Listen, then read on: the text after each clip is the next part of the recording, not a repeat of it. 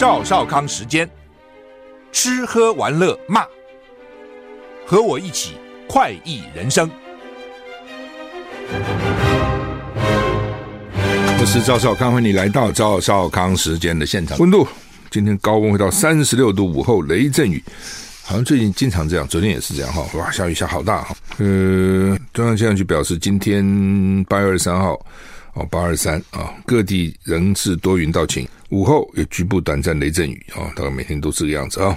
那高温各地大概三十二到三十五度，不过大台北盆地、中部靠近山区及花东纵谷局部地区有机会到三十六度，大家小心啊。吴德荣在他的专栏说呢，未来一周太平洋高压偏弱，也还好了。这些是热带扰动，可能目前对台湾还没有什么特别的威胁哈。美国商务部长雷蒙多下个礼拜访问大陆，白宫说传达降低风险的意愿哈。这个雷蒙多要去大陆访问，讲了很久了，一直听他讲，听他讲，但是一直都这个没有看到真正的行动哈。大概事先大概还有很多条件要谈了，雷蒙多。礼拜天要访问北京跟上海，这是今年第四个访问美国的高层官员。白宫安全顾问苏利文今天表示，雷蒙多会再次对北京传达美国无意脱钩啊，只是希望降低风险。就原来美国要 decoupling、decouple 啊，就脱钩。那后来呢说脱钩好像很严重，也脱不了。后来就讲说 de-risk 就是风险的 risk 前面加个 de 了啊，就是降低风险啊，追求降低风险而非。脱钩哦，de-risk 而不是 decouple。那苏利文今年四月说明美国政策就是这样用的哦，我们不是要脱钩，我们是要降低风险啊。苏利文也说，中国大陆数月来降低经济数据的透明度是不负责任的说法。他说，稳定的中国的经济对全球是好事，公开透明有助各国做出可靠的经济决定。雷蒙多这个 Raimondo 啊，二十七号到三十号访问中国大陆也会提到这些议题。商务部证实，雷蒙多今天会晤了中国大陆驻美国大使谢锋，两人在雷蒙多访陆之前举行了富有成效的讨论。你看，就是去我要去访问你，去之前我先去拜会你的大使啊，讨论一下啊，彼此表示表达个善意嘛，同时稍微初步交换一下意见啊。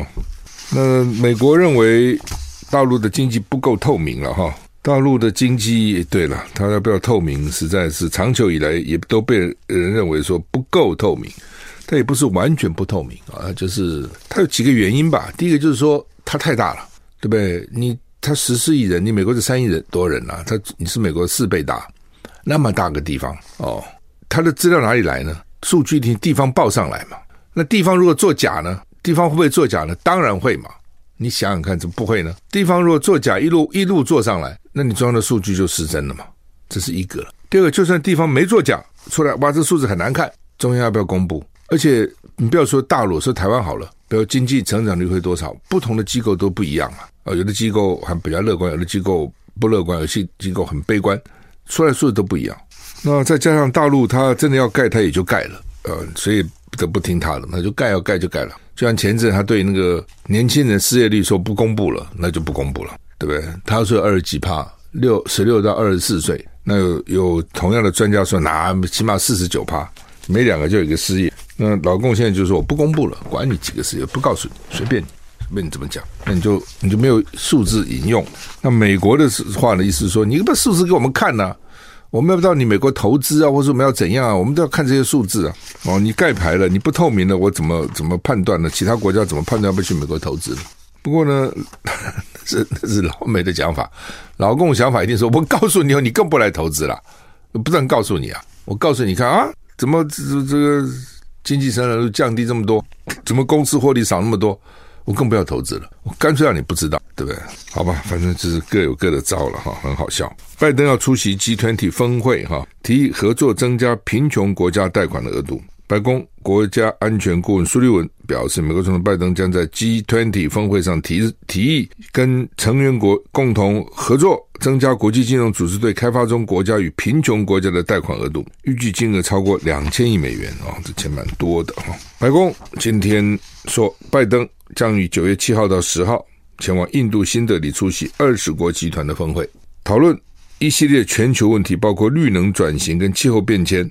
减轻俄乌战争带来的社经影响，以及提升世界银行跟国际货币组织等国际金融机构的机构的量能，力图消除贫穷带来的全球挑战。所以呢，他要安排领袖双边会谈，具体细节不愿意多谈。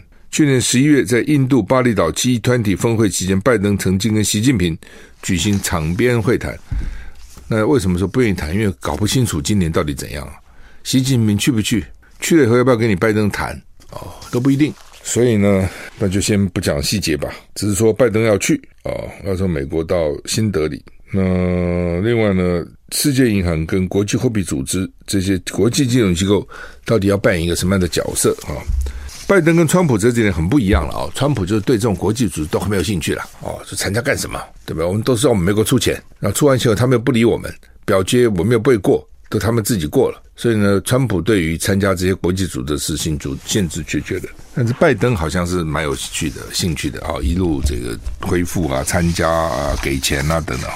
不过这些国家也会想，我们等到万一你下明年选举川普又赢了怎么办呢？那到底美国承诺算不算数呢？啊，这是另外一个问题。美中激烈竞争，南派太平洋多国考虑宣布中立，万纳度陷入政治危机，美国跟中国之间竞争激烈。美拉尼西亚先锋集团成员万纳杜、巴布亚纽几内亚、所罗门群岛、斐济跟新克里多尼亚岛执政党领导人考虑宣布建立一个和平中立区。哎呦，不要来闹我们了啦！啊，你这个要拉我，那个要拉我，哈，很烦呐！我要中立了，意思这样。不过这个拉你，那个拉你，不是很好吗？平常水底你们这些这些这个太平洋的岛国啊，都快被水淹没了，水底你们，哎，这一下抖起来了，大家都要来拉拢啊！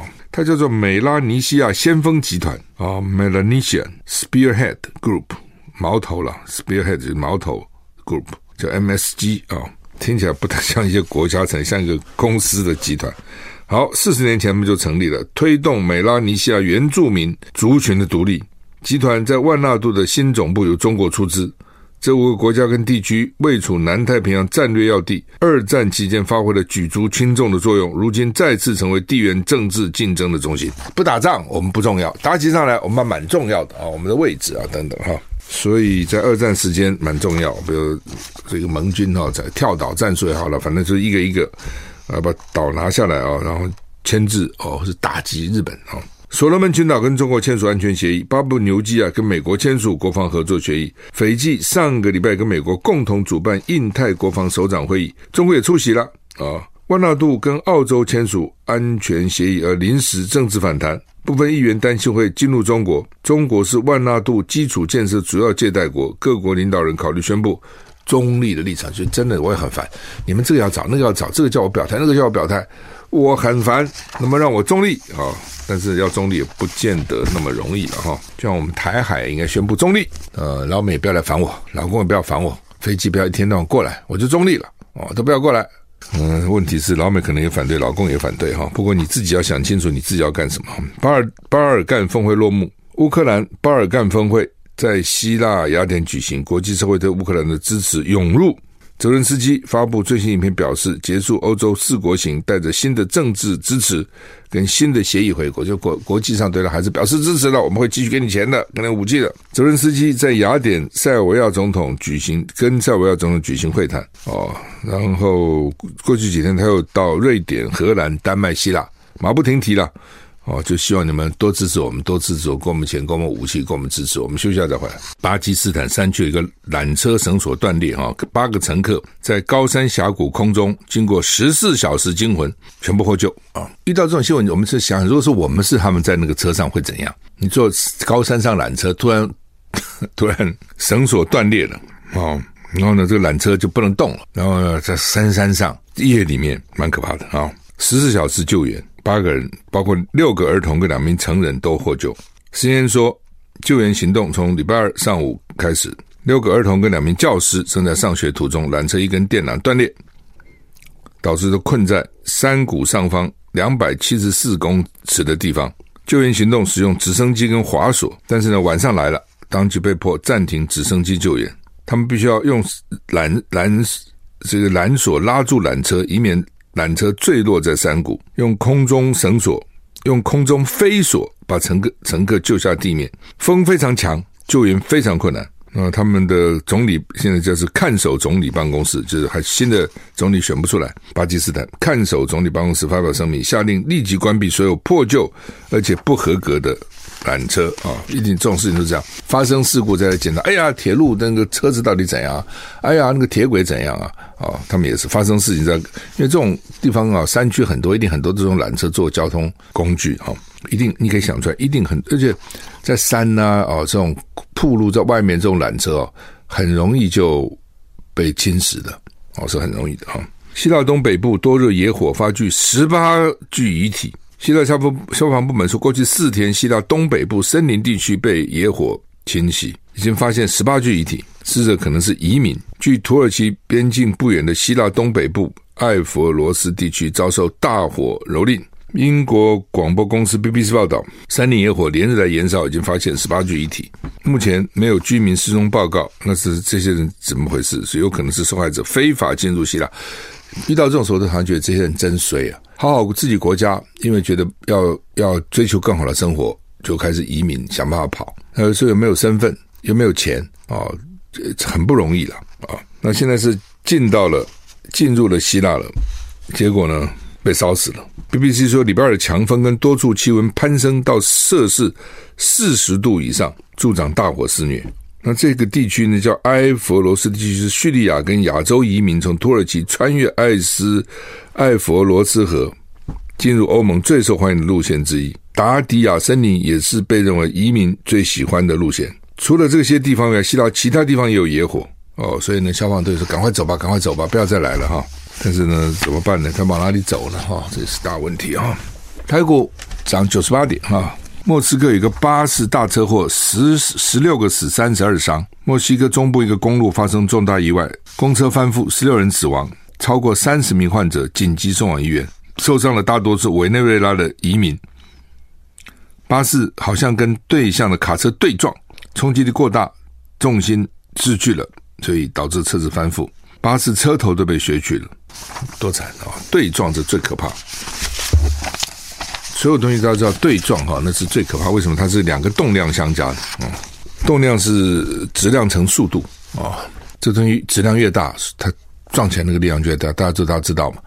速度速度越快，速那这两个加起来就很大。M one V one 加上 M two V two，力量非常大。美国法院裁定 AI 创作不受版权保护，就 AI 的创作受不受版权保护？AI 将来会创作，那他创作的东西是不是有版版权？美国华府特区地方法院最近裁定，AI 产生的艺术作品，就算未经任何人工输入，也不能依美国法律获得版权保护。为什么只有人类创作的作品可以享有版权？AI 是人吗？不是，AI 不是人，他的作品为什么会受到版权保护呢？不保护，意思这样。电脑科学家 Thaler 从二零一八年起为他的 Dub Dubus 统一感知自动引导装置系统申请版权注册，其中涵盖一件视觉艺术作品，声称是他的 AI 系统创作，未有输入任何人类资料。他申请 AI 是该作品的创作者，而自己则则是这件作品的所有人。就我有现在有艺术品，这个艺术品呢，谁做的？AI 做的，因为你总有个人呐、没有人，AI 做的。那你什么关系呢？我是所有人啊，所有权人，我并不是发明人，我也不是他的版权所有人。意思这个，美国著作权局二零二一年否认否决了他的提案，那这个 Saylor 不服气，向美国联邦法院提出起诉，上诉了。那联邦哥伦比亚地区联邦地方法院法官判决他败诉，为什么？判决书说，著作权从来没有给任何没没有人类指导的作品，一定跟人有关才有著作权，而且因为美国这种国家法院常常要看讲判例哈，所以以前曾经有个例子啊。猴子自拍，比如我养只猴子，猴子怎么自己拍了，给自己拍了一个东西，拿个照相机乱拍一通。那猴子自拍，这个这这个作品有没有受到著作权人保护？没有，猴子拍都没有，为什么 AI 拍 AI 的创作要有保护权呢？所以。判定 AI 生成图片及作品不受美国著作权保护，那这个事情势必在全世界引起大家的关注，也会也会参考了。那每个国家可能又不一样，有些国家可能交给他保护，说 AI 也有权利啊。哦，那有的国家像美国说不行，只有人人介入、人指导、人创作才可以啊。日本很盛行出租服务，什么租借一日男朋友、一日女朋友是不稀奇的，为什么租借一日男友、女朋友给家人看，说我有男友、我有女友，不要再催我了哦。所以呢，一日男友、一日女友这很普通。还有人提供陪伴服务，陪客户吃饭或倾听心事哦，就是我一个人吃饭很无聊嘛，找个人来陪我吃个饭，听我乱讲一通哦。最近有一名男子搬出拿手的抓虫绝活，陪着客户到户外捕捉昆虫，认识大自然。服务免费，那为什么免费？他干嘛做提这个服务呢？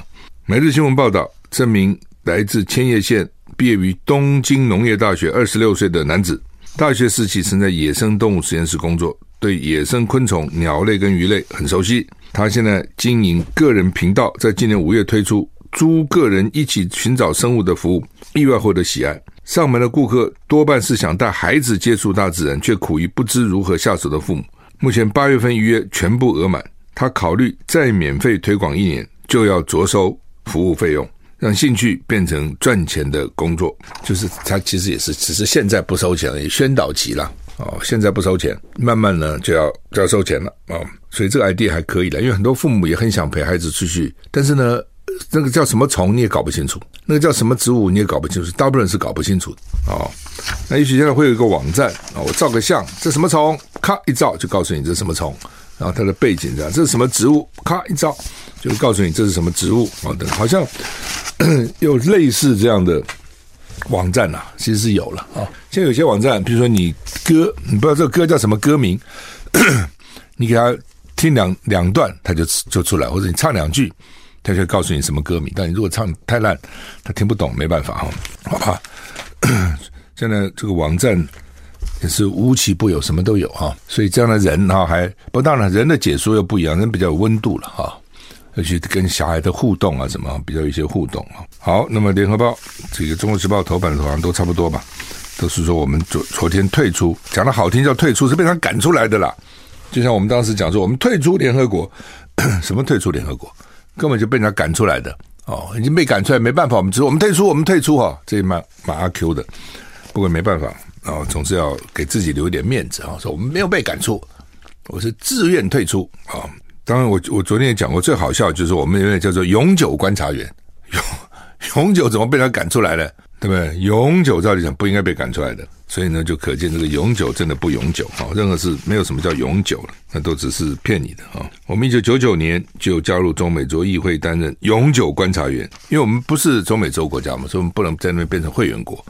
但是呢，因为当时都是我们邦交国，所以我们就很风光的变成永久观察员。问题是现在那些国家一个个都跑了哦，那每次跑一个，我们就要骂人家不守道义的呢。其实也不能怪人家，人家这个国家嘛，国家当然以自己国家的利益为最重，不会你以你的利益为最重。那他们跟大陆、中国大陆交往，它有好处啊，好处比你多，因为中国大陆比你有钱呢，所以一个个就跑了啊。现在只剩下一个了。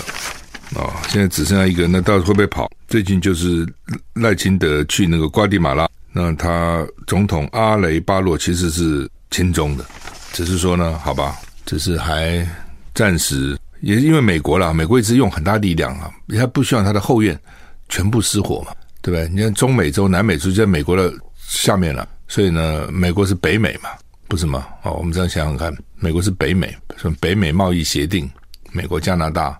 墨西哥，那北美、中美，下面就中美，这下就南美嘛，南美就巴西啊这些嘛哈。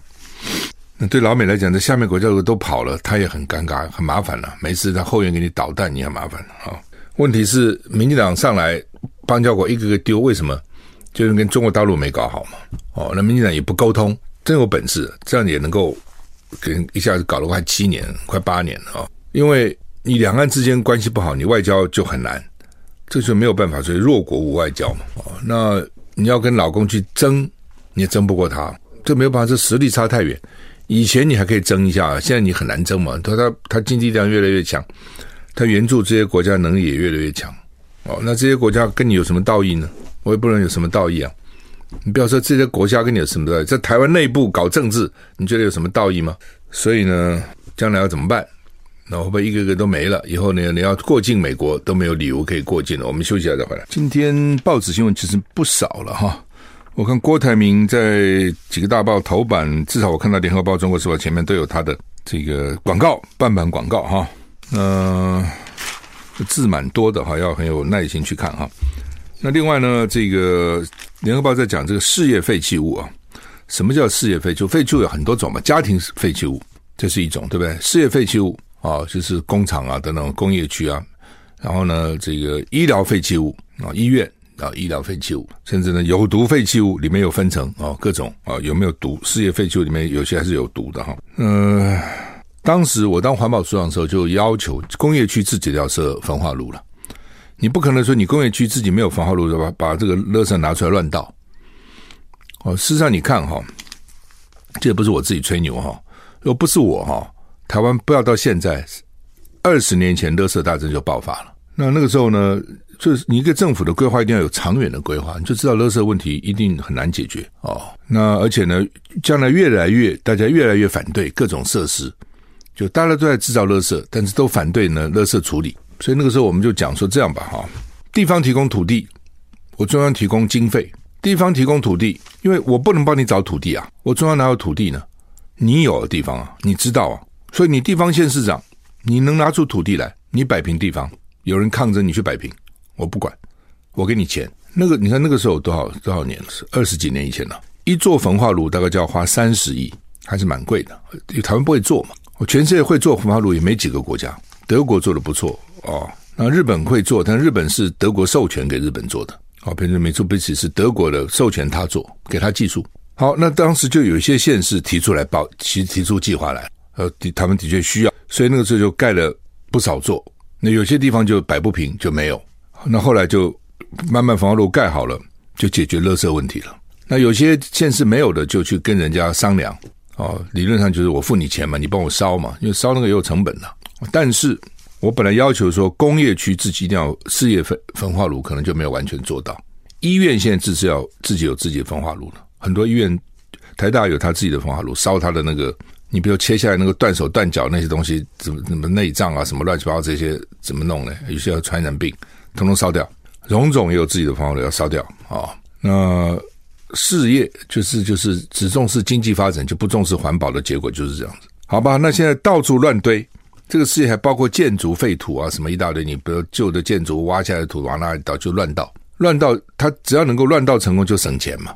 那本来呢，像比如台北市，它一定有规定的，你要废土到哪里，你要沿途卫星还监控，还要拍照，很很详细的了。但是道高一尺，魔高一丈，他真的给你搞鬼哈，他是有办法搞鬼，他只要官商勾结，他就搞鬼了。那现在看最近又出来这个问题又出来，为什么？因为各地的焚化炉老旧了，老旧你就要修啊，那要不要就重建呐？哦，那第一个你有没有钱？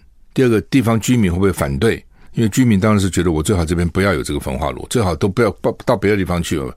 我已已经在我这边快二三十年，怎么还继续干呢？哦，等等就有意见了，等等就很难搞了。反正我就跟你讲，这种事情本来就是很困难的。所以那个时候呢，如果不是我们有远见，在当时就盖了十几座焚化炉，现在更麻烦。但是呢，这个东西你不能说这没有什么一劳永逸的，它会有新的需要、新的环境、新的状况出来啊。那如果你没有魄力不够，就解决不了这些问题。好，那昨天呃，他们都去金门了，除了。柯文哲没去哦，其实去也没怎样哈。柯文哲理由就是他看来好像说是怕郭台铭，哪有那么可怕？郭台铭也没那么可怕了。就因为上次不是两个什么郭台铭去夜夜探柯文哲，然后海誓山盟半天，第二天郭台铭说他喝醉了，不忘了。我怎么我不懂为什么郭台铭为什么要这样讲了？他中间一定有理由的了，只是我们不知道了哦。就是说，否则的话，昨第二天只要说啊，对啊对啊，我们还是希望能合作就好了嘛，这也没怎样啊。但是为什么第二天好像就是我喝醉了？昨昨晚喝醉，是说谈的不是很愉快，没有达到什么结果哦，所以也没什么好公布的，不知道，因为这个只有当事人知道啊。嗯、现在都跑到金门去了啊。那金门有它特殊的意义了，主要是今天是八二三啊，八二三就是金门八二三炮战，今年是六十五周年，看真久，一下就六十五周年啊。日本核污水明天开始排放，日本首相敲定啊。那渔民也很生气，日本的渔民就很生气。你说没有影响吗？你这影响分两部分，一部分是生理的影响，一部分是心理的影响。生理影响就的确这个水有污染，的确这个鱼吃了会有问题，水生物、海生物，这是生理的。心理是说，不管生理有没有影响，我心理上都不想吃它。我先问你啊，你从一个一块肉掉到水沟里，你把它捡出来洗一洗，煮煮。再煮一煮，会有细菌吗？不会啊。你要不要吃呢？你可能不要吃啊。当然，有的人可能要吃了，觉得丢了可惜；有的人不想吃啊，那么掉到水沟里，为什么要吃呢？有人说干净啊，完全没细菌，就检查给你看报告，检查过干嘛？我也不要吃啊。我那么多人可以吃，我干嘛要吃这个呢？啊，就是就是心理因素，心理因素也蛮重要的，尤其对饮食来讲啊，心理因素不亚于生理因素。我们休息一下，它这个废水啊，核废水，日本的核要排很久，要排三十年。那但是有人认为说呢，可能还不见得会排排三十年，可能要更久，因为它现在的储存的废水就要排三十年，每天有新增一百三十吨被辐射污染的地下水，每天还有新的。因为它这个雨水啊下了地下水上还是继续在被污染哈，那与会人士当然是反对了。那他现在是说他们有一种设备叫 ALPS，日本人自己搞出来的，说可以把核的这些放射性物质都移除，除了氚啊，但是说氚对人体没什么害，所以这水是可以喝的。那可以喝，你干嘛排到海里？就你们这不喝掉不就算了吗？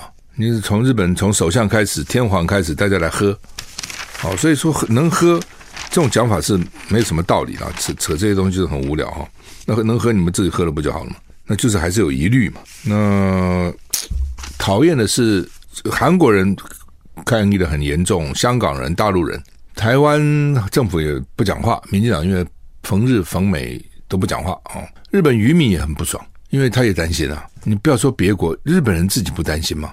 对不对？日本又是一个喜欢吃竹的、喜欢吃鱼的这个民族哦。那在台湾，特别这几年，有些日本料理店非常贵，贵到觉得说啊，怎么这么贵哈？大概很多时候晚上一个人起码六千块起跳，一个人哦八千块起跳，甚至一万块起跳都有。那这这这当然就是说，他的问题是因为他的位置很少，座位很少，座位不多哦。那他就是我就是不要很多客人嘛，我就要精致一点。而且好几个都是米其林有星级的，位置很难定。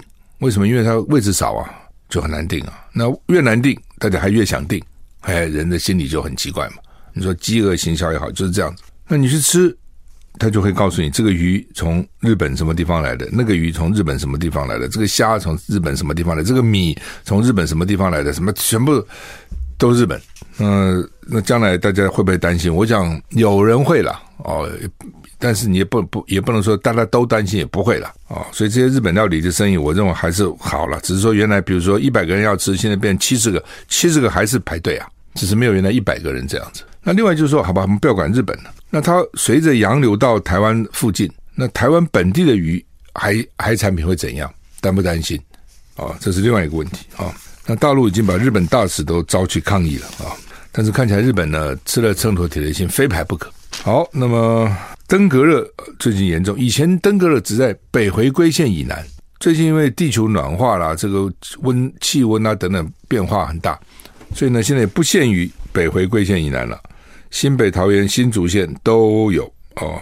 这个礼拜就增加了五百五十六例，到现在为止呢，已经破了两千例，还有人死亡哦。所以不要小看，觉得这个就说你就怕蚊子了。你那个所有的容器什么都要清干净哦，最好里面不要有水。你说我这水很干净，也不要有水哦。你怎么知道你很干净？你怎么知道蚊子就不来？第一个还是要防蚊的哈。那个蚊子的也真的蛮麻烦的，有一些这种小黑蚊，养这个咬的痒的要死；有的就是这种咬了会得登革热的哈。以前每到夏天呢，这个为了解决这个登革热问题，都是要彻底的。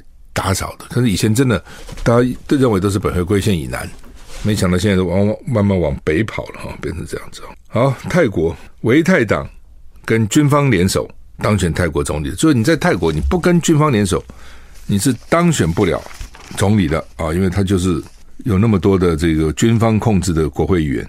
那这个现在维泰党的这个当选总理的赛塔地产大亨是地产大亨，四月。